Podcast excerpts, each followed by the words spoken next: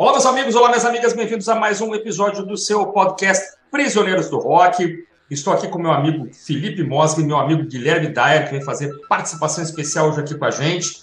Hoje é dia de falarmos de Pink Floyd. Vamos falar a respeito dos 55 anos do lançamento do primeiro álbum, primeiro LP da banda inglesa, chamado The Piper at the Gates of Dawn, é, quando então a banda era liderada pelo guitarrista, cantor, compositor Sid Barrett.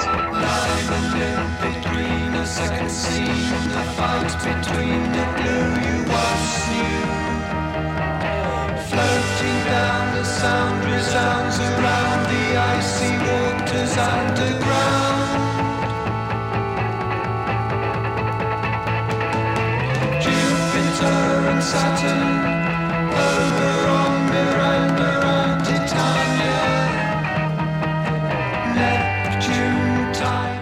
fica muito feliz de ter você aqui, Guilherme. Boa noite, boa tarde, bom dia, como diria o Felipe. Diga lá.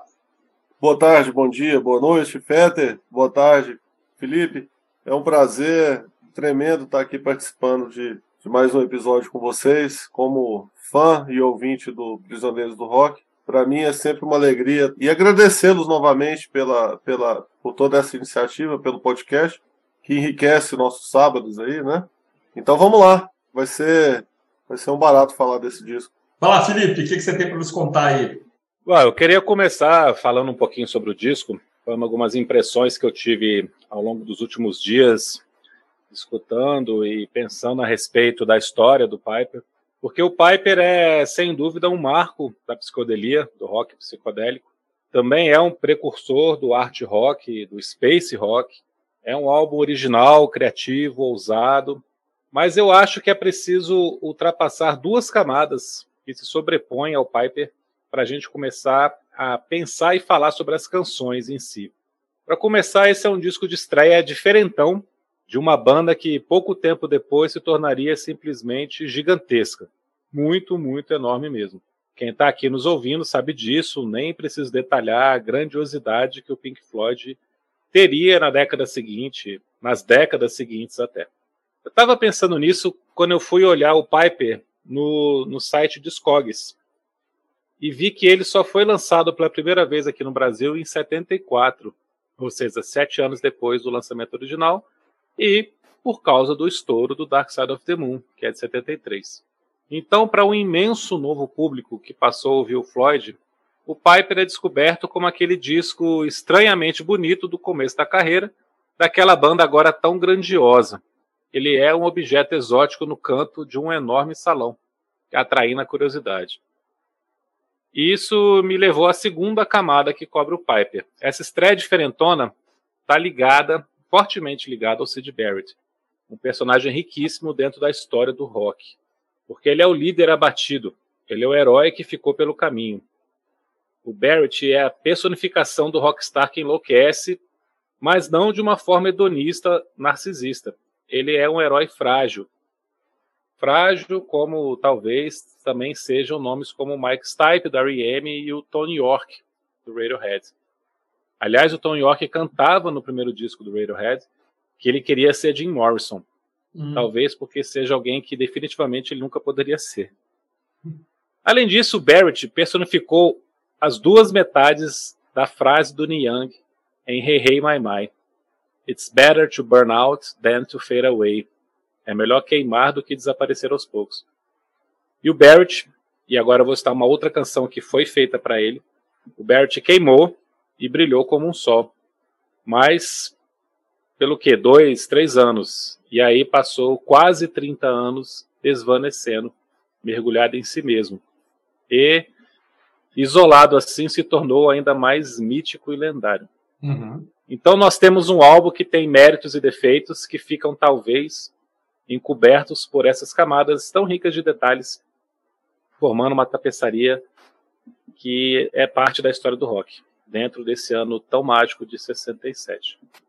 E para finalizar, e, e só para não parecer também que eu estou desmerecendo o álbum, o, o Piper ele fica de pé na prateleira dos grandes discos de rock por si só. Ele foi desse lugar na parada britânica quando foi lançado. Então ele já chama a atenção por si só, naquela época mesmo, ali, em meio a tantas outras coisas que estavam sendo lançadas. Não, perfeito. Eu fiquei até, de certo modo, emocionado com, com o texto do, do Felipe. E, e realmente, para entender o Piper, a gente tem que botar no contexto a, a mente do, do Cid e, e a época também, né?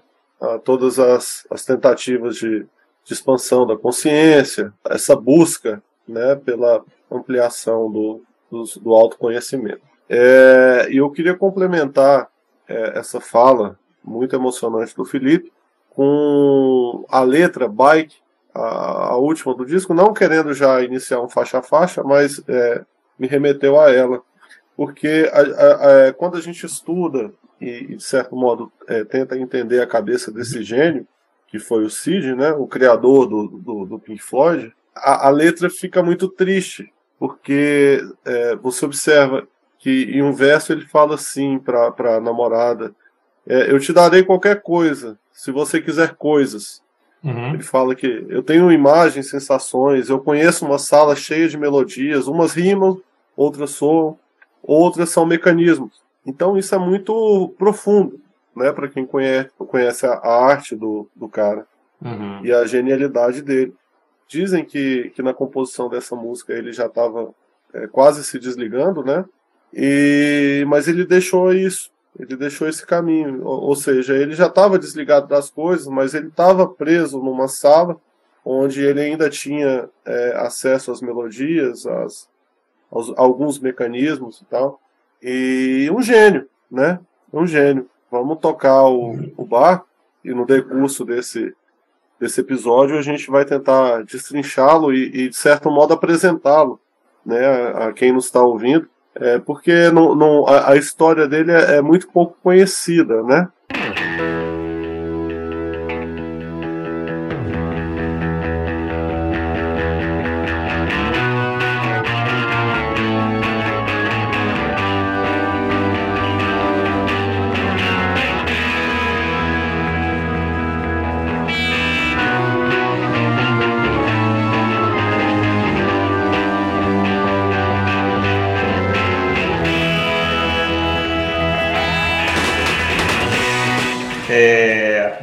Queria, primeiramente, é, pontuar que, assim, é, a gente, quando era moleque e começou a ler a respeito, né, eu me lembro que eu, que eu comprei o Relics primeiro, que era uma coletânea, depois eu acabei chegando no Piper, o que o Felipe falou, quando a gente chegou no Piper, já foi uma coisa meio de curiosidade, porque o, o Floyd já era imenso, e a imprensa especializada mencionava esses primeiros trabalhos, né, e a gente começou a descobrir que o Dark Side era, sei lá, o sétimo, oitavo disco, enfim, a gente saiu atrás dessa, dessa fase inicial da banda, é, Barrett e pós-Barrett, que é intrigante também, né?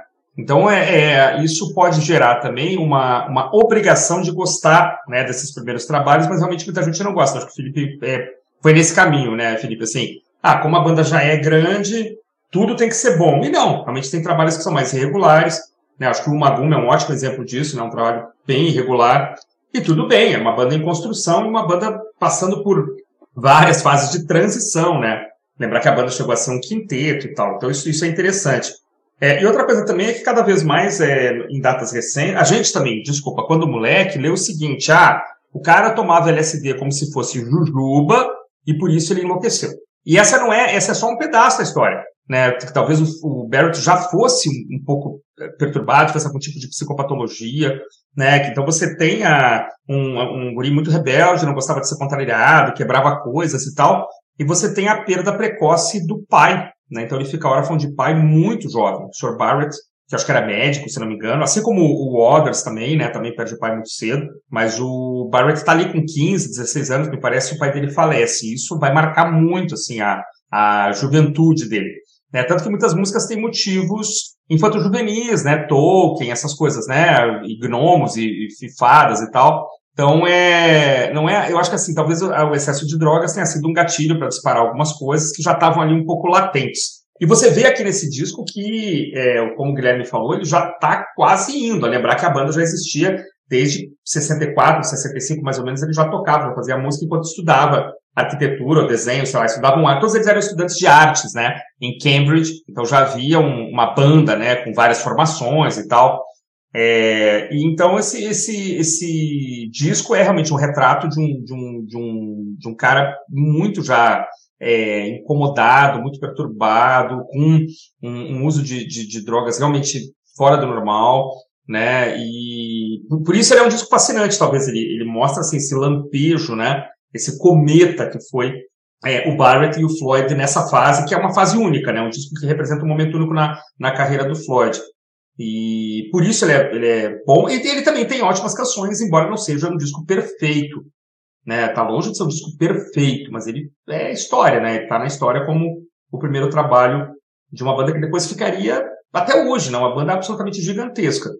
Né? E dessa fase, na verdade, talvez seja o melhor disco. Dessa fase até o, até o Dark Side, é, talvez ele seja, seja o melhor trabalho. Tem o Medal lá, que é um belo disco também, já sem o Barrett, mas é, é um descasso eu chutaria, eu, eu, digo chutar porque a gente não, é, não tem um diagnóstico, né? Do que tenha ocorrido com ele, um diagnóstico uhum. preciso. O pai dele, como você mencionou, foi um, um patologista renomado uhum. e talvez é, sendo ele conseguiu estimular o Cid é, e talvez ele até tivesse um, um, um conhecimento do que o, o garoto tinha na época, né? Uhum. E hoje eu acho que seria facilmente diagnosticado como um autismo, uma esquizofrenia. Tem algumas síndromes aí que podem ser associadas e tudo. Lendo sobre ele, eu fiquei com a impressão que ele estava dentro do espectro autista de uma forma leve, média. É. Né? Não, acho que não chegaria a ser esquizofrenia, não, mas até ele, ele, começar a consumir LSD como Jujuba, como o Christian falou. Uhum. Mas na adolescência eu acho que ele estaria assim hoje diagnosticado no espectro autista. Cara, eu, eu vi uma entrevista com, com um psiquiatra, é, fã dele, super legal, é, onde ele diz que a droga foi um tampão hum. para ele, não foi a causa, hum. é, mas ela agravou, de certo modo, a doença. É, o que aconteci, aconteceu com ele, que é, ele sofria de, de problema psicológico. Porém, é, é, não era um ser tão introspectivo, ele não era tão apático quanto ele ficou no final. Uhum. É, talvez a, o consumo do, do ácido tenha agravado isso. É, e nessa época, imagina, se hoje já é um tabu essa questão toda de, de, de, de problemas psíquicos, imagine na, naquela época. E, e talvez é, ele tenha demonstrado alguns problemas psicossomáticos, né, que, que é quando o corpo manifesta um problema psicológico através de outra doença, e aquilo nem tenha sido notado, né? E isso é, pintou ele como um cara excêntrico, um cara esquisitão e, e, e tudo mais, né? Mas que de fato foi um, um gênio, né? Estava lendo aqui também sobre isso, o autismo é descrito na década de 40, né, a, o Asperger só nos anos 70, né, então tudo muito recente ainda também, né, não sei se, e também se a família, como o pai dele era médico, se havia interesse também em, em publicizar, né, olha, nosso filho está em tratamento, coisa parecida, muito complicado, né, é, então, assim, mas é, é, assim, gravou esse disco nesse momento, né, um momento incrível ali para o rock and roll, né, e um disco, como o Felipe falou, um disco de estreia, conseguiu fazer história ali em meio a alguns gigantes ali que estavam chegando em 67, como os Beatles, os Stones, né? Fazendo seus trabalhos de referência ali. É, e algumas dessas bandas, uh, é, o Moody Blues é um bom exemplo, e também o, o Floyd, o Doors conseguiram meio que, né? O Velvet não, o Velvet foi descoberto depois, como a gente sabe. Mas o Floyd conseguiu furar um pouco essa, essa bolha dos gigantes aí nesse momento tão interessante.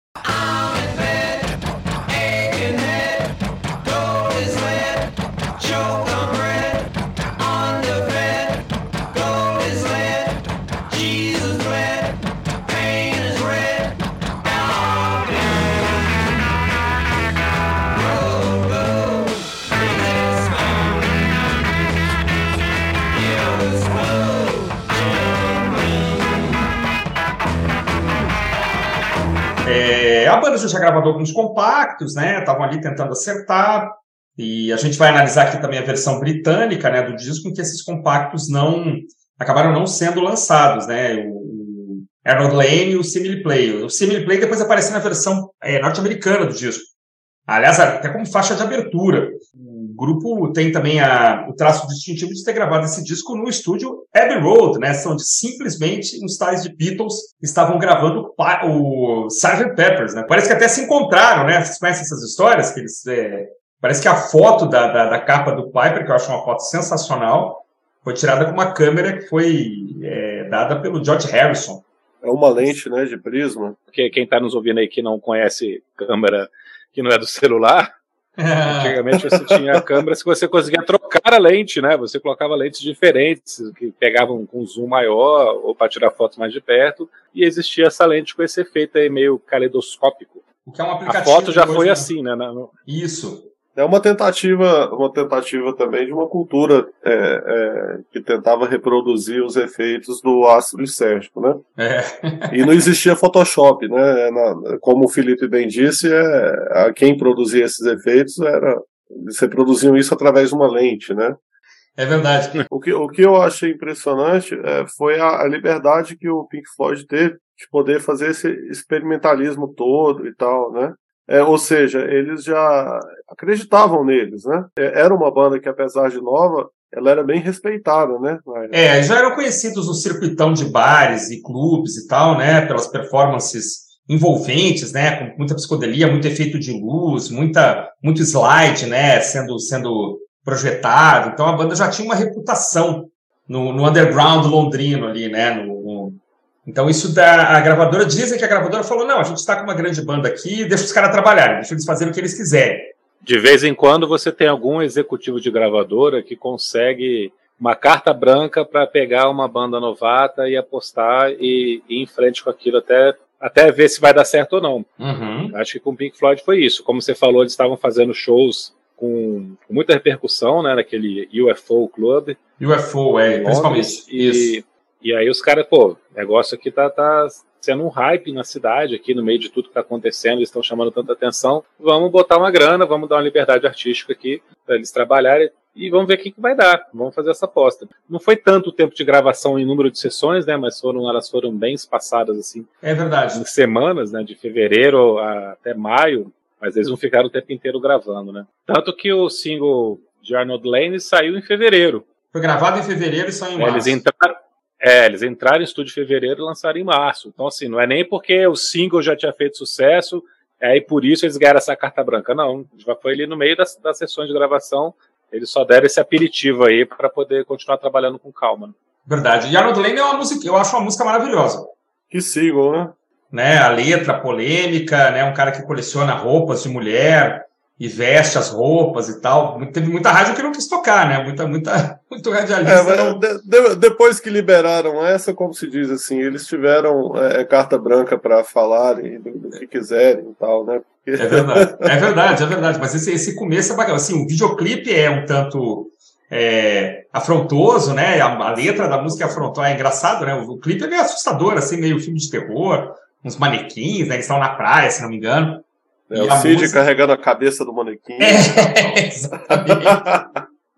Bom, e aí depois desse single do Arnold Lane, é, ainda saiu o See Emily Play em maio, que foi regravada posteriormente pelo David Bowie, aquele disco de covers dele de 73, o Pinups. Pin e aí em agosto, 5 de agosto, sai o The Piper at the Gates of Dawn, e é um título muito curioso, né? O flautista nos portões do amanhecer, né? É um título muito bonito, sempre achei muito legal. É. E muito tempo depois que eu fui descobrir que era baseado num livro, é isso, Guilherme?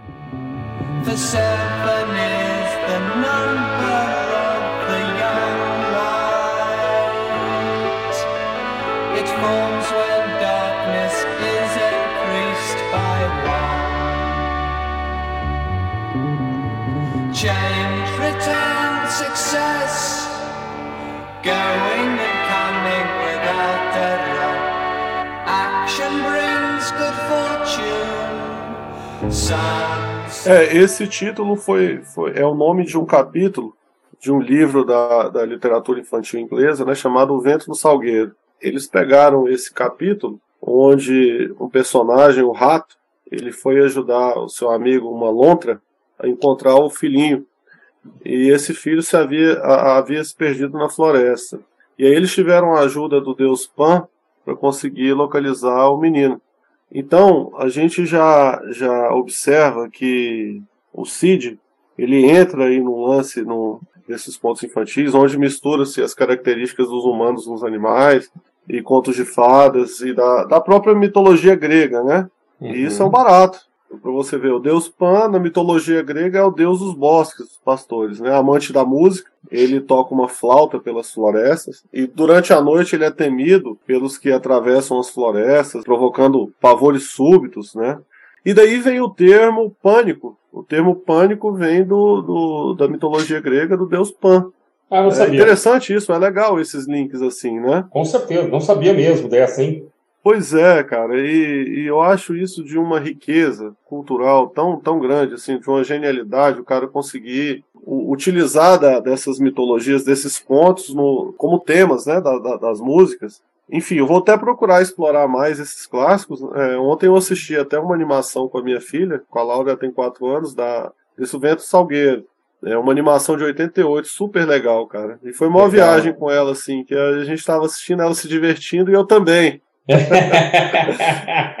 é, mas assim, você vê que esses fragmentos utilizados e tudo, como um meio experimental desse tipo de música, eles serviram como, vamos dizer, como uma matéria-prima ou como os primórdios do, do, do, de muitos discos grandiosos, né? É, futuramente, sem a participação do, do Cid, mas com toda a influência, o, o Roger Waters ele ele até vem utilizar a revolução dos bichos no Animals, por exemplo. É verdade. Né? E, e não para por aí, enfim. Então, o Piper, eu vejo no Piper é, é, muitos fragmentos, muitas experimentações que foram essenciais para o rock contemporâneo e, e, tudo que veio a, a, ter tido no decurso dos anos após o Piper, né? Eu vejo o Cid como um precursor disso, um é. gênio. Uma coisa também que a literatura é, destaca né, a respeito da, da banda, é que assim, o fato, é, essa atmosfera né, que tem um, um quê de psicodelia, um quê de, de, de idade média, um quê de infanto-juvenil, um quê de Tolkien, Phil, tem muito a ver com o fato do Sid Waters é, e o Gilmour serem de Cambridge. Então eles dizem que o fato de, de a cidade ser uma cidade ainda uma cidade que tem um arranjo medieval de ruas e de vielas e tal, é, isso contribui também para essa atmosfera, né? E você Sim. passar a infância num, num, lugar como esse tem também impacto né, na forma como você retrata, né? É, é, nas suas letras, na música e tal. Então também essa atmosfera Assim, talvez não apareça tanto aqui. Uma Inglaterra bu bucólica, assim. É, não. uma bucólica sim. antiga, né? Aquele bucolismo. Sim, sim, sim. É, aí tem The Gnome, por exemplo, só para né, mencionar um ou outro e tal. E aí isso tudo somado com a, com a genialidade dos caras, com, a, com essa fixação do, do Barrett, talvez na, numa infância ainda né, com a presença paterna, que isso tenha, né, é, ele tenha se fixado nesse momento em que estava tudo bem, né, isso tudo vai, vai rondar esse disco. The black and green scarecrow, as everyone knows, stood with a bird on his hat and everywhere he didn't go. He stood in a field where barley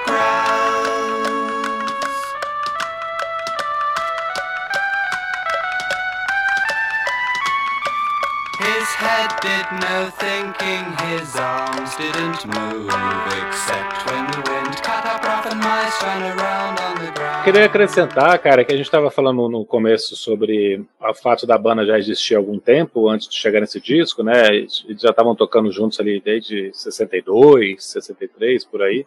Mas eles começam a se levar mais a sério por volta de 65, quando eles adotam o nome Pink Floyd que, como todo mundo sabe, é baseado no nome de dois antigos bluseiros, né? Isso já demonstra como é que o som da banda era uma coisa completamente diferente. Eles queriam ser uma banda de, de, de blues rock uhum. nesse começo. E é quando o, o Sid Barrett começa a usar LSD em 66 que tem essa revolução sonora. Uhum. E ele começa a compor esse tipo de música. É, então, tudo isso que vocês, que vocês estavam falando aí, todas essas referências que ele tinha de literatura infanto-juvenil e também as coisas que, que tem aqui de referência para o espaço, né? Uma coisa meio Flash Gordon, Bucky Rogers. e também o, a época que se vivia ali nos anos 60, com o correio espacial e tudo mais, que aparece aqui, principalmente na faixa de abertura. Vem da cabeça dele também, né? Essa mistura toda acontece após o, o uso dele de LSD em 66. Né, que é um evento que inclusive foi filmado. Né? Ah, é, que pareça, os colegas dele de faculdade filmaram no Super 8, porque o Barrett, a gente estava falando lá que ele tinha, provavelmente ele estaria diagnosticado na, no espectro autista. O Barrett, é, fazendo uma comparação aqui, para simplificar, é, ele tinha o estilo do Messi, né? Esse cara perfeccionista, sério, muito meticuloso em tudo que fazia. E aí a galera achou que seria sensacional dar para um cara desse LSD. né? Pensando, caramba, imagina esse cara que é todo certinho, como é que ele vai pirar, né? E pirou, só que pirou e não voltou mais. Foi e não voltou. E a banda deixou ele trabalhar, né? Porque assim, ele, ele acaba sendo compositor ou coautor de todas as faixas, né? Não, menos uma, né? Tem uma faixa do Waters, eu acho que sete ele escreveu sozinho, e umas duas. Isso, as instrumentais são jams, né? Todo mundo participou, as duas faixas instrumentais, e tem a faixa do Waters, que é a última do lado A, e o resto ele que fez. Sendo que até então o Floyd não compunha regularmente, né? Eles eram uma banda muito mais de covers. Sim. Pelo menos até onde eu sei, não existe registro de coisas que eles fizeram antes da, da dessas gravações de 67, né? Uhum. Mas é, esses elementos, eles nos beneficiaram bastante, assim, é, é, no sentido de que é, o Pink Floyd, por exemplo, você vê o The Dark Side of the Moon, tem, tem muita coisa, mas assim, usada sob medida, com, com uma linha melódica do Gilmour, que, eu, que eu acho que, que beira a, a, a perfeição assim da música e tal, é, mas com elementos do Cid, né? Eu acho é. que o Cid, é, é, ele é, até hoje, assim, na cabeça do Gilmour, na, no processo criativo deles, é, ele, ele tá lá. Ah, provavelmente. Ele, ele, acaba, ele acaba sendo mencionado várias vezes depois, né? Em várias músicas tem, tem referências, né? E aqui, assim, é, é bom lembrar que a gente tem um, um, assim, um grande tecladista, super melódico, super correto, né, na escolha de acordes e arranjos de timbres e tal, e uma cozinha bem discreta, mas muito eficaz, né? Todo mundo vai concordar, por favor, que o Waters nunca foi, vai constar na lista de melhores baixistas do mundo e nem o Nick Mason na lista de melhores bateristas do mundo. Mas aqui funcionava bem, né? A guitarra é uma guitarra sempre estridente, né? Sempre, bom, psicodélica, né? Aquele timbre é, estridente, mas é, é o que me chama atenção nesse disco é o uso de barulhinhos, né? A quantidade de barulhinhos. Você tem um cuco, você tem uma bicicleta, você tem percussão, é, sons feitos com a boca. Uh, isso contribui também. Quer dizer, você tem a maioria das canções são ótimas canções, são muito bem executadas e com é, soluções muito interessants, né? É uma coisa que corta o barato de qualquer fã também, é, pelo menos cortou o meu, ah. é saber que músicas como Wish Are Here e tal é, foram feitas em homenagem ao Cid, né? Ah, é de cortar o coração, é, cara. É, você passa a escutar a música com outra perspectiva, né? Sim. Já, já torna uma coisa. É, ah, ela sim. deixa de ser uma música romântica para ser uma música triste. Porque é se verdade. você pegar esse contexto e ouvir o Ixerri, você vai, vai sentir tristeza, cara. Eu não, eu já romantizava, achava uma melodia super. Enfim. Mas dizem que eles gravaram, é, eles gravaram em homenagem, e nessa ocasião da, da mixagem e tal, eles já não, não tinham mais contato com o Cid e ele apareceu no estúdio, careca, gordo, é, e reconheceu, eles nem reconheceram o cara. E Essa história é absolutamente eles... verdadeira. A história é verdadeira. É, dizem é. que na hora que eles se tocaram que era o Cid, é, bateu uma melancolia, eles choraram.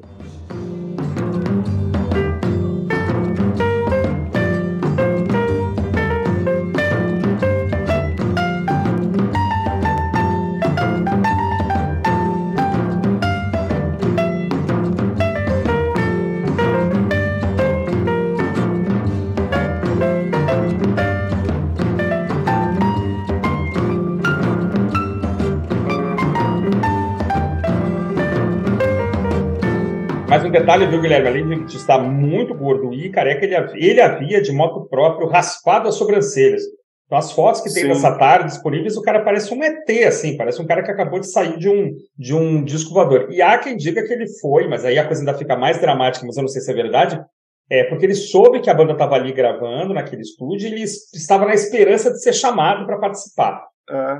Mas ele se isolou, né? É, na verdade, ele não foi chutado. Eles até tentaram mantê-lo, mantê-lo dentro da banda, mas assim, de forma criativa, não participando das turnês, porque ele não tinha mais condição psíquica é, para permanecer. Ele ficava de modo catatônico, assim, né? É. Parado e tal. Então, é tinha esses lapsos, mas a decisão de se isolar foi dele. Ele não foi chutado da banda, não. Assim, é polêmico, né? Porque em um certo momento os caras meio que pararam de chamá-lo, né?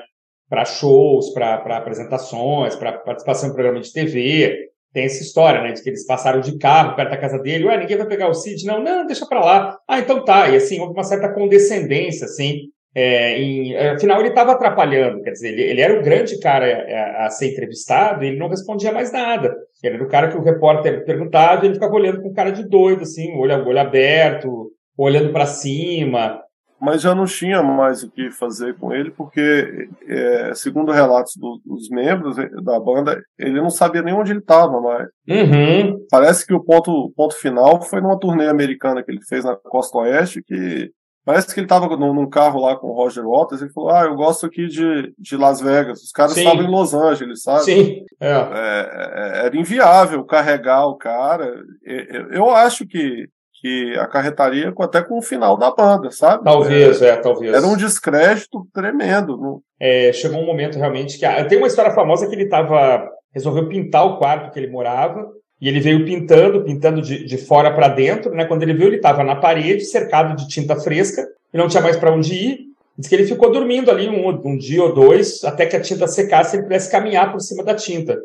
Então isso dá uma medida, se a história for verdadeira, dá uma medida de, que, de como ele estava, né?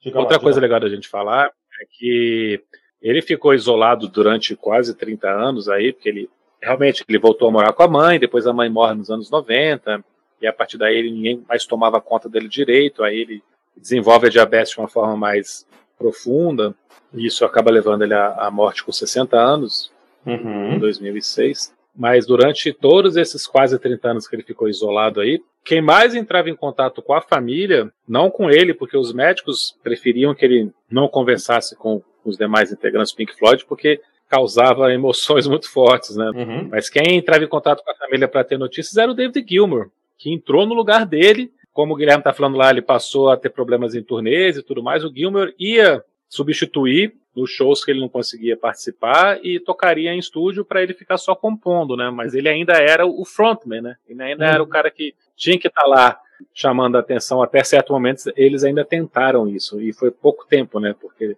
vamos lembrar que o, o Piper saiu em agosto uhum. e o Saucerful saiu em junho de 68, cara. Então assim, foi menos de um ano. E, e, ele já não participa das gravações do segundo álbum, né? Então foi pouquíssimo tempo ali que eles ainda tentaram que ele participasse de alguma forma da banda e ele realmente não tinha mais condições.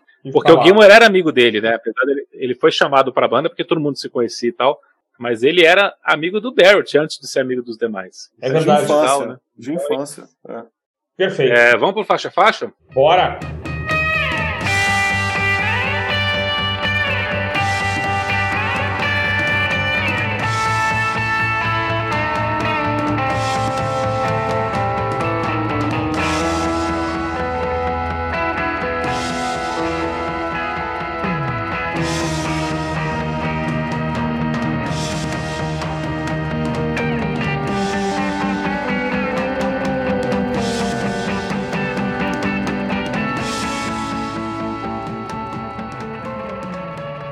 Descobre com Astronomy Domine, uma palavra inglesa, uma palavra francesa, né? Domine me parece que é francesa.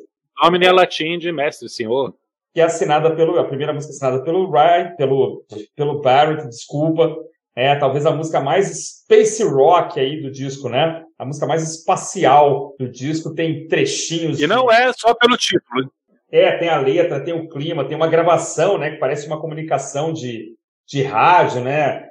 Eu acho Código essa música. Morse, né? Código Morse, perfeito. Eu acho essa música absolutamente sensacional. E o primeira vez que eu escutei, eu fiquei, assim, é, chapado, acho que é o melhor termo, entendeu? E eu voltei, escutei várias vezes, eu sempre achei ela incrível. Ela não tem muita nota, não é uma música complexa, mas ela é muito bem construída e acho que abre o disco, assim, cartão de visitas mesmo. Ó, oh, nós somos isso aqui e vocês se preparem. Para mim é a melhor música do lado A. E ah. ela tem uma, uma comunicação com a Interstellar Overdrive, que abre o lado B.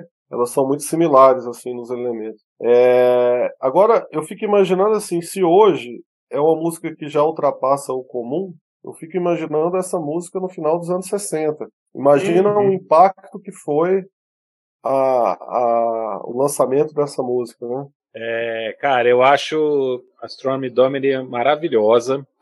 Como o Christian falou, é um space rock completo. É a música mais Pink Floyd desse disco que não parece Pink Floyd. né, você consegue imaginar esse disco em outros álbuns da banda tranquilamente. É uma música muito forte. É, tanto que o Gilmer continua tocando, né? Continua tocando ao longo de, de anos aí. Ele tocou essa música, depois fazendo show solo também. É, gosto demais da, da, dessas guitarras, do tom grandioso, da dinâmica, alternância de clima, quebradas. E tem tudo a ver com, com o que a letra está falando, essa viagem, né, essa, esse começo com essa transmissão, parece uma transmissão de rádio, uma comunicação de uma nave espacial com, com a Terra, mas não é, né? Eles fizeram aquilo em estúdio. Uhum. Ficou muito legal, aquela coisa meio quebrada, assim, né? A transmissão falhando. É uma música sensacional, mas é, eu acho que ela não se parece com o resto do disco, ela se parece com outro tipo de Pink Floyd que a gente veria depois. Uhum. Mas ela dá um tom triunfante, assim, para esse disco, né? Ele abre de uma forma que, que já brilha demais, assim, você fala, caramba, isso aqui não é um disco qualquer. Isso não é uma coisa comum que tá vindo aqui. É muito legal, é muito legal. E depois? Cara, Lucifer Sand é outra faixa espetacular, mas de uma outra forma, de uma maneira completamente diferente, né? É uma música muito sessentista, rock dos anos 60, é, tem uma levada aqui, um riff que poderia ser de, de um Missão Impossível, de um filme de espionagem, alguma coisa assim. Mas eu já associo essa música com um surf music psicodélico. Pode ser também, mas eu pensei naquele seriado de espionagem de comédia que era dos anos 60, gente 86, acho que é isso, não? mas com refrões que, que remetem muito ao rock dos anos 60 ali, pré-psicodelia, né? Uma coisa do começo do The Who, dos Kinks, né? Até porque o refrão é Can Explain, né? Na hora eu lembrei de The Who. É. Sempre que eu escuto, remete a The Who, né? Parece demais. É. Então tá muito dentro da, dessa estética sessentista ali, pré-psicodelia. É uma musicaça, assim, é, mais, é a música mais rock and roll, mais pop do disco, eu diria. Com ótimos, ótima letra, também muito engraçada, a letra falando do gato dele, que chama Lucifer Senna. É. Muito bom, cara. Mantém o nível lá em cima. Eu também acho, cara. Gosto muito dessa música. Essa música tinha outro nome, né? Era Percy the Ratcatcher. Se não me engano, era o nome da música. Eles já tocavam é, há um certo tempo. Mas ficou muito melhor assim, não tem a menor dúvida. Lucifer, Lucifer Sen é um ótimo nome. É, essa letra começa a brincar com essas, essas imagens um pouco, um pouco infantis, né? E a comparação com o Ru e com os Kinks eu acho perfeita e acho que ela vai acontecer outras vezes no disco, na verdade. Então é, tem essa, essa levada meio, meio, meio moda e aí ao mesmo tempo tem uma, um clima de, de seriado, como vocês falaram, né? Uma, o solo tem um pouco disso e tal. Eu gosto muito, cara. Acho uma música sensacional e estou com vocês. O nível continua muito, muito elevado num, num lado A que é muito bacana, né?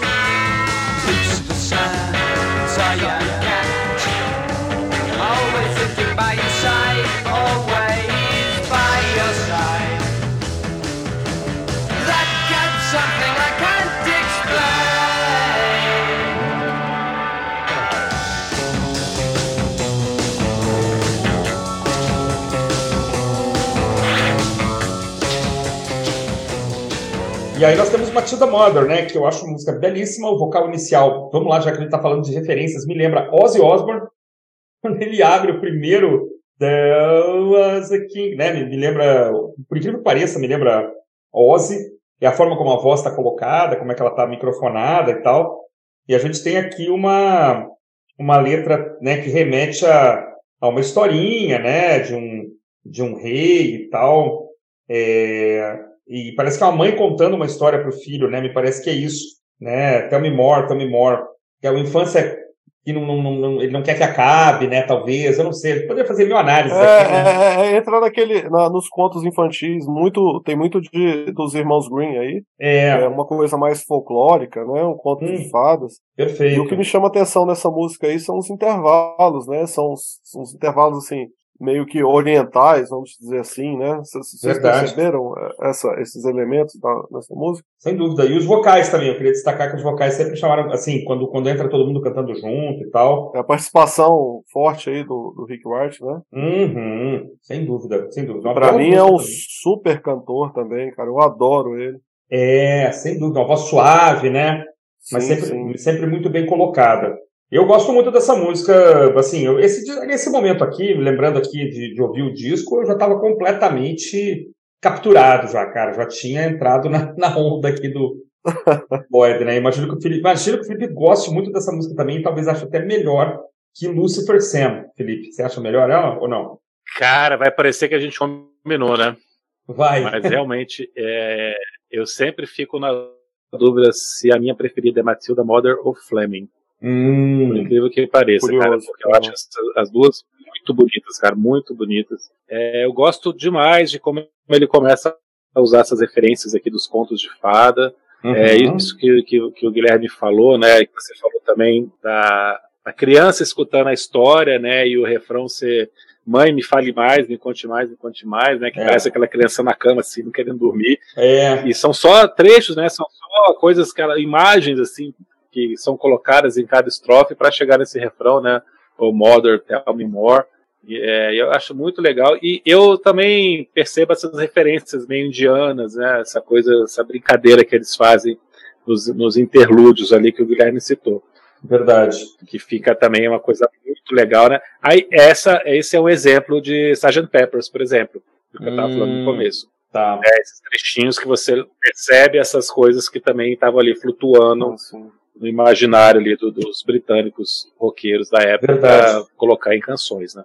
É, o interessante também é que por mais que sejam letras é, infantis, é, é aparentemente ingênuas, existem é, elementos assim que dão um tom de acidez, uma coisa meio soturna no disco, né? Sim. O, o que parece que prende mais a nossa atenção e, e de certo modo faz a gente entrar no, num universo assim que eles querem nos meter, né? É verdade. É, é incrível, é incrível. Uh, e o disco, o lado A, que tem seis faixas, né, meus amigos, continua com Fleming, que é outra bela canção, né, cara? De novo, a gente está aqui, psicodelia com P maiúsculo, né? Barulhinhos, tem um cuco que toca no meio da música, né? Uh, que mais? Sininho de bicicleta, né? Trem, trem. É verdade, é verdade. Aqui, segundo eles. Uma aqui... percussão maluca, um piano maluca, uma guitarra maluca, cada um indo para um lado, assim, de repente todo mundo se encontra. Perfeito. Uma letra também completamente. É, ao mesmo tempo que é um conto de fadas, é uma viagem também psicodélica, né? Todas as imagens que ele coloca, sozinho nas nuvens, no azul e deitado no edredom né, caminhando em cima de um unicórnio, né, é olhando as flores, né, o dente de leão. Buttercups também é um tipo de flor, que agora esqueci o nome em português, porque eu fui pesquisar aqui que era Buttercups, mas é uma flor. E brincando, né? Eu posso te ver, você não pode me ver, eu posso te escutar, você não pode me escutar, e, e falando de um, de um, tom meio de zombaria, né? É verdade. Você não pode me escutar, mas eu posso escutar você, né? Ele fala, é, tipo, é verdade. Fazendo, pegando no pé, assim, zombando, né? Muito legal, cara. A melodia muito bonita, a construção melódica linda, o arranjo muito legal. Eu adoro, cara. Eu sempre fico na dúvida se essa é a minha preferida ou a anterior, cara. Eu gosto ai, demais. Ai, ai, ai, ai, cara. Entre as duas, eu acho que eu, acho que ainda fico com Matilda Mother. Que eu acho muito bonita. O começo dela, a escala descendente, eu acho bonito demais, cara. Mas é, pô, Fleming tá ali, né? 9.9. Watching buttercups come the light. Sky.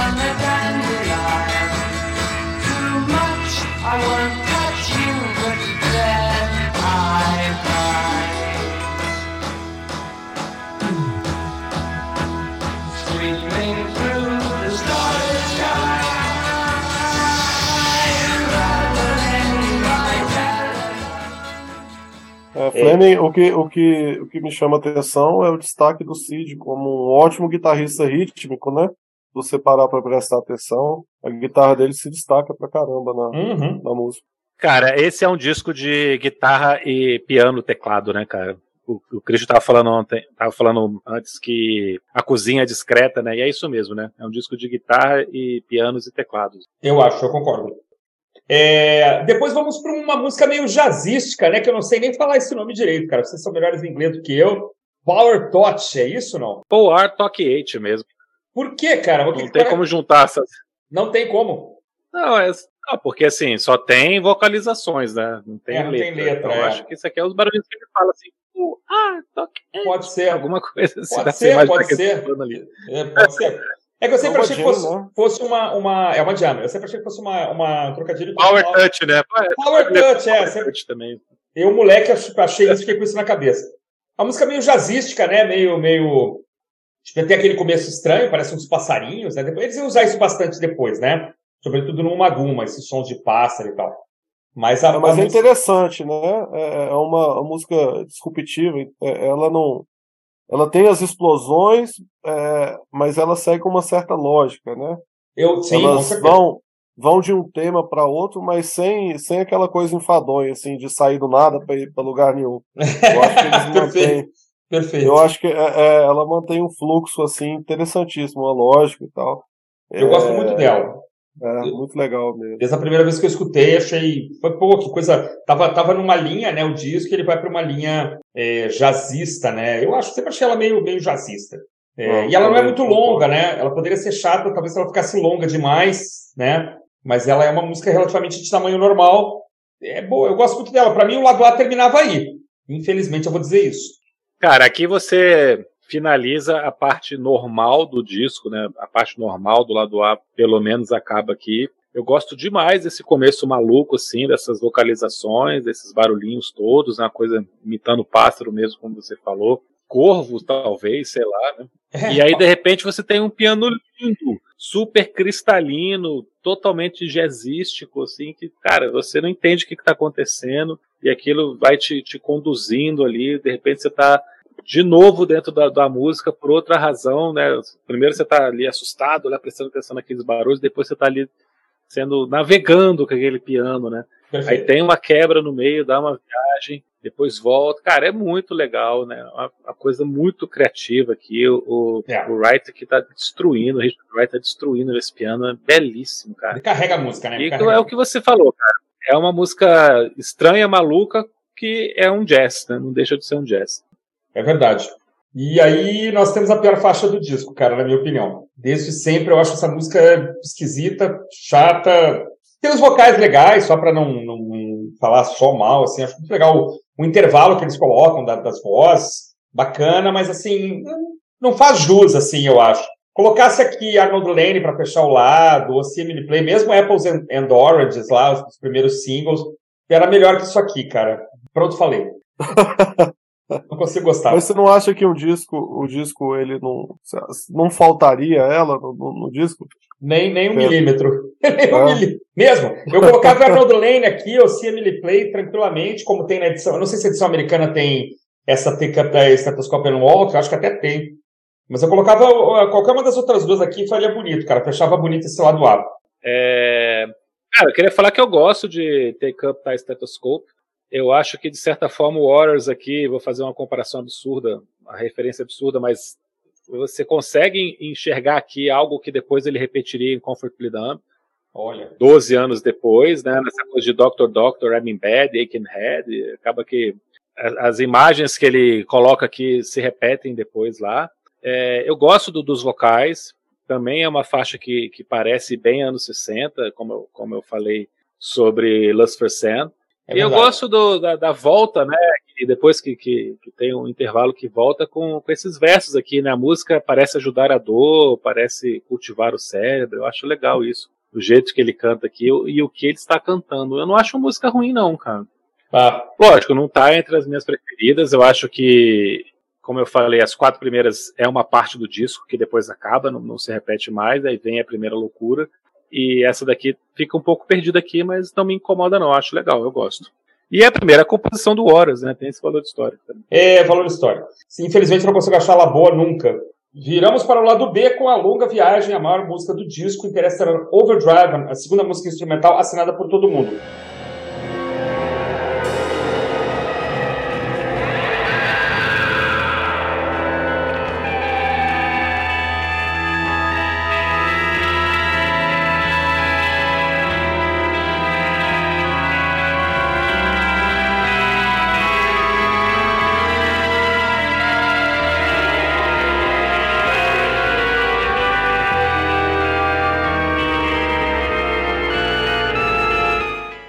Gosto muito, acho que é o momento aqui da banda de, né, de fazer algumas viagens. A banda vai fazer isso durante um bom tempo ainda, né? Até Atom Heart Mother, né? Músicas instrumentais longas e tal. Acho legal, é empolgante a música, tem um riff matador, assim, né, cara? Quase de prog, né? Então, é uma bela música para abrir o lado B, tal como é Astronomy Domine. Embora eu ache Astronomy Domine melhor, mas é um é um ponto alto da banda, sim, vai, vai abrir shows durante muito tempo, ainda mesmo depois que o, que o Barrett sai, acho uma bela música. Eu acho que ela, ela abre o lado B de forma, assim, arrebatadora, e, e eu vi, cara, eu até fiquei surpreso, uma apresentação do Pierre Jam é, no show esse ano, em maio desse ano, agora, 2022, na Califórnia, onde ele toca essa música, cara. Ah, não sabia. Depois procurem a, a, a, versão aí, tem no YouTube. É, é cara, que paulada, que ficou, a versão ficou muito boa. Legal, vou procurar. Não sabia não que o Pearl Jam eh, é. tinha essa, essa no repertório.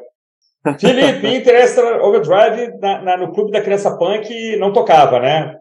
Eu prefiro o European Sun do Velvet Underground, cara. Só isso que eu tenho a dizer dessa música.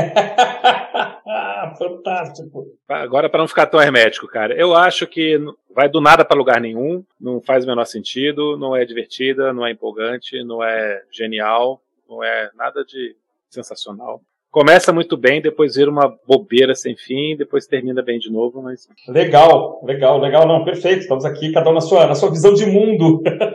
Não, mas é, é, é um barato isso, né? Porque. É claro. É, enfim, é, eu acho legal essa honestidade é, de meter o pau em uma música sem, sem compromisso e tal. Porque se a gente quisesse estar tá, tá dando um de, de super cool aqui e tal, estaria falando bem, e, mas é. não, tem seus defeitos e tudo. Assim, eu acho eu... que isso na. Eu acho que falta muito isso na crítica hoje em dia, sabe? Vou desenvolver aqui então para não parecer que eu só que eu tô sendo chato. Mas Felipe, depois, depois escuta a versão do Pierre Jam dessa música. Não, cara, mas claro, você pode pegar e fazer mil coisas em cima disso aqui. Agora, é. a que vale é a versão que eles gravaram. É. Até porque é. a música ah, não, instrumental, claro. onde, onde existe uma anti-canção aqui, onde existe uma tentativa de você não fazer uma coisa que seja palatável, agradável, né? Eles estão querendo realmente é, ser arrojados no sentido de também de ser agressivos para os ouvidos. Agora, tem técnica de estúdio, como você falou no começo, não tem como comparar essa produção com o Sgt. Peppers, que estava acontecendo ao mesmo tempo, no mesmo lugar. É, então, o que eles tentam fazer aqui fica muito simplório, porque também eles não, não, não tinham a mesma estrutura, o mesmo poder ali de estúdio, conhecimento de estúdio e grana. Sim. Mas tem algumas coisas que são, são tentadas para serem bem legais. Quando volta da barulheira para o final da música, tem uma troca de canais, assim, que é muito legal. Uhum. Eu não sei como é que eles fizeram em mono, né? mas é, eles ficam fazendo uma, uma modulação que é, que é interessante tudo mais. Mas, cara, eu sei que eles tocavam essa música com versões de, de 17 minutos, 25 é minutos em shows. Mas é uma ode à, à loucura aqui, à, à viagem de Sérgica, onde todo mundo está se divertindo, menos eu, cara. Perfeito. E aí eu, eu dizer uma coisa, o disco começa com quatro faixas fantásticas e termina com quatro faixas fantásticas. Eu gosto muito de The Gnome, sempre adorei The Gnome, desde o primeiro dia que escutei, acho uma simplicidade tocante, assim, acho o Barrett aqui, sabe, tudo que ele poderia ser, assim, sabe, é, é simples, é, é, é, é místico, é, a sequência de acordes é, é, é, é facílima, né? É quase um folkzinho. Eu acho Gnome, ele, é, The Gnome abre aqui uma sequência de quatro músicas que eu simplesmente adoro. É, para mim estão empatadas ali em qualidade com as quatro primeiras. O disco para mim ele se define para valer é, pelas quatro primeiras e pelas quatro últimas músicas. E o Barrett também, né? O que, é, o que era o Barrett, né? This is Barrett, né?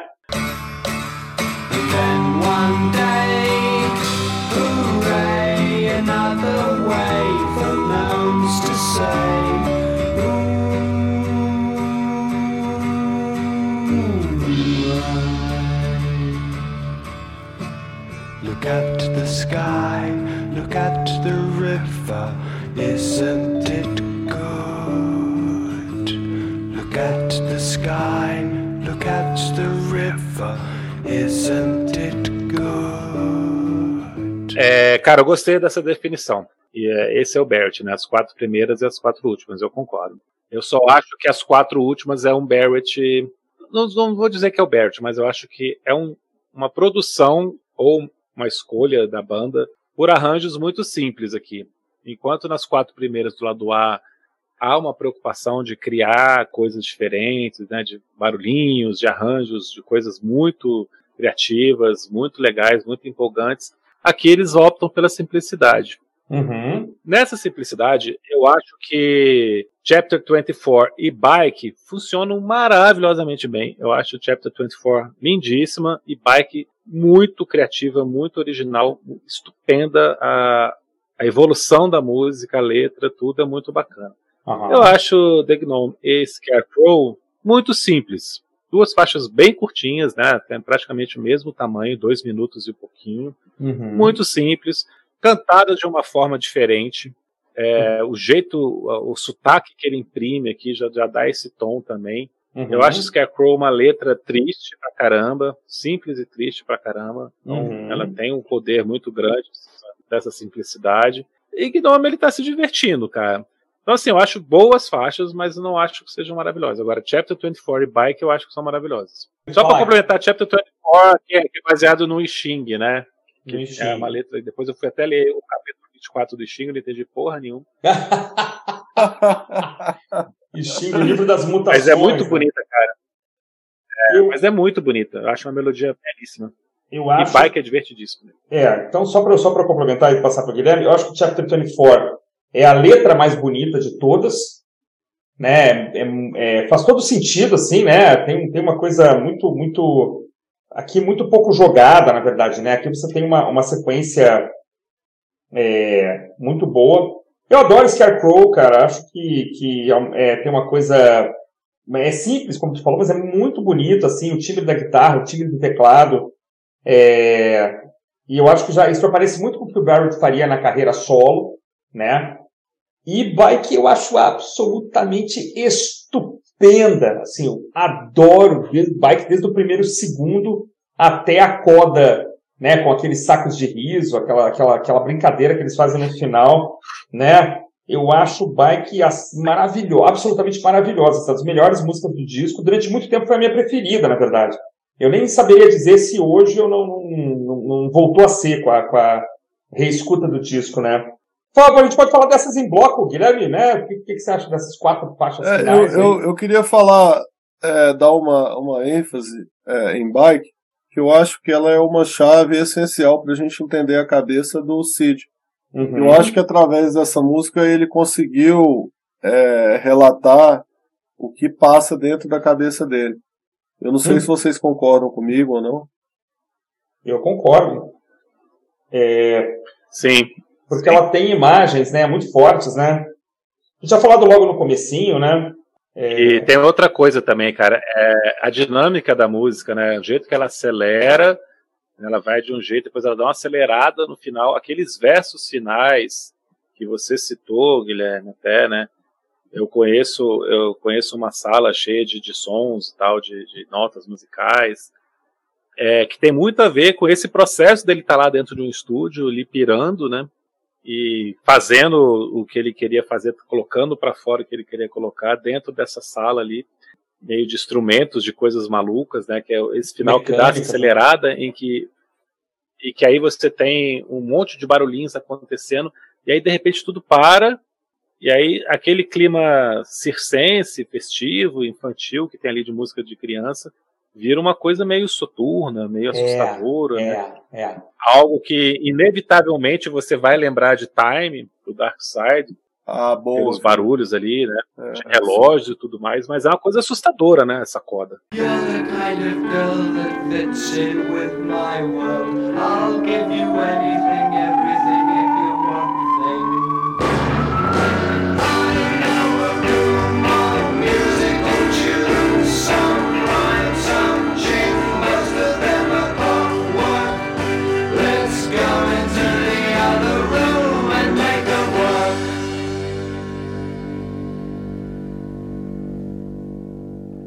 Eu, eu, lembrei de você falando de, de, alguma coisa de saco de risada que você tinha medo, cara. Eu tinha, cara, eu tinha mesmo. Não, essa, mas eu sempre achei, eu nunca tive uma, sempre achei assustador, assim, sempre achei um negócio meio, meio inexplicável, inclusive, como é que aquilo, eu não sei até hoje como é que aquilo funciona, na verdade.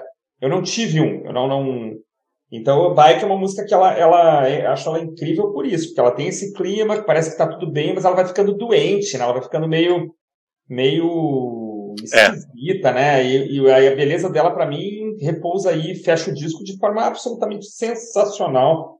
E é isso que o Guilherme falou, né? É, você entende a cabeça do Sid Barrett nessa mudança, né? Do, do ingênuo, do divertido para assustador. Com certeza. Doentio, né? Cara, meio doentio.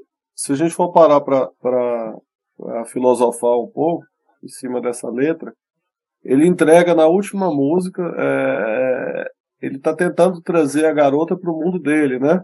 Ah. É, e se a gente fizer uma fizer uma leitura assim, ele está tentando trazer as pessoas pro, levar as pessoas para o mundo dele. E aí você vê que ela vai ficando meio é, soturna, assim, e enfim, ele conhece um caminho. Ansiosa, né, cara? Ela vai ficando ansiosa. É, né, sombria, mas ao mesmo tempo eufórica. Então eu acho que é mais ou menos o que se passava ali. Cara, eu queria só para complementar aqui Bike, para dizer que eu acho que o verso final, né, conheço uma sala cheia de melodias musicais, algumas rimas e tal. Eu acho que é a empolgação dele com o estúdio, é, com ele descobrindo que aquilo lá era um, um, um meio para ele chegar no fim que ele desejava, que era poder dizer o que ele tinha dentro de si, né? Uhum. Era o instrumento que ele tinha para poder transformar as coisas da cabeça dele em algo para o universo conhecer apesar de, de, de, já estar tá no momento da música que está tudo meio esquizofrênico, acelerado, ansiedade ali pairando, é, eu também vejo como uma coisa que ele está empolgado, ele está alegre ali, falando, não, eu conheço uma sala cheia de melodias, uhul, assim, uma coisa meio, vamos lá, né, vamos, vamos para outra sala e fazer funcionar, né, que ele viu tudo aquilo, agora como é que a gente faz isso funcionar? Meio assim, né. Também. É uma interpretação absolutamente possível, cara, eu acho absolutamente possível também. Vamos lá. É... Pô, foi um prazer tremendo participar desse episódio. É... E eu sei lá, cara, eu ao, ao, terminar de ouvir esse disco, dá vontade de agradecer o Cid, né? É, como eu, eu disse, a, a, a letra de Bike é, me emocionou bastante. E eu diria algo, é, escreveria algo se ele pudesse ler, né? Onde ele estivesse, é, algo é, no sentido é, obrigado, Cid. Adorei conhecer o Camundongo, os homens de gengibre, os gnomos uhum. e tudo mais. E obrigado por dispor de todas essas coisas, né? Foi bom estar né, e ver essas melodias e esses mecanismos. E parabéns, você fez funcionar na outra sala. Muito bem, muito bem, muito bem, muito bem. Excelente. Muito bem, Guilherme. Olha só, cara, estivemos hoje nesse programa especialíssimo aqui, já chegando perto do final do ano né, celebrando aqui os 55 anos já do lançamento desse disco, é, continua instigando é, quem, quem se dedica a escutá-lo. Né? Então a gente aqui recomenda largamente, você que gosta do Pink Floyd mais mainstream, né? ou você que está querendo começar a se enfronhar é, na, na, na, carreira dessa, dessa estupenda banda, uma das principais bandas de rock do mundo, né, saiba que existe ali, para além do mainstream, né, para além das faixas que todo mundo conhece, esse universo, esse momento no tempo, né, super rápido, super fugaz, em que a banda teve um, um, um grande cara chamado Roger Kate Sid Barrett, né, compondo, escrevendo, cantando, e eles fizeram realmente um disco muito, muito, muito interessante, que consta aí de inúmeras listas, né, de me melhores discos de estreia, grandes discos de 67, grandes discos da psicodelia, é, eu queria agradecer de novo a presença do Guilherme, nosso querido amigo, vai estar, tá, volta e meia vai estar tá com a gente aqui, sem dúvida. Né? O meu amigo Felipe também que conduziu aqui é, essa, esse nosso programa de hoje. Felipe, suas considerações finais? Não, cara, agradecer o Guilherme, né? É, acho que é a terceira vez que ele participa já, e sempre que a gente chama, ele se dispõe a vir, não só porque quer participar da conversa, mas porque tem muito a acrescentar essa conversa. É um cara que se preocupa em trazer muita informação bacana para gente, sempre nos surpreende aí com a sensibilidade que ele tem com a música, com a paixão que ele tem com a música. E vamos em frente, cara. Continue acompanhando a gente no Instagram e sábado que vem estamos de volta com outro episódio. Muito obrigado a vocês que nos acompanharam.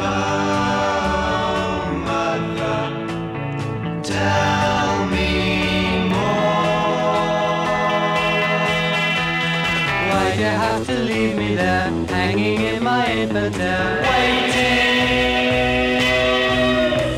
You only have to read the lines of scribbly black and everything shines.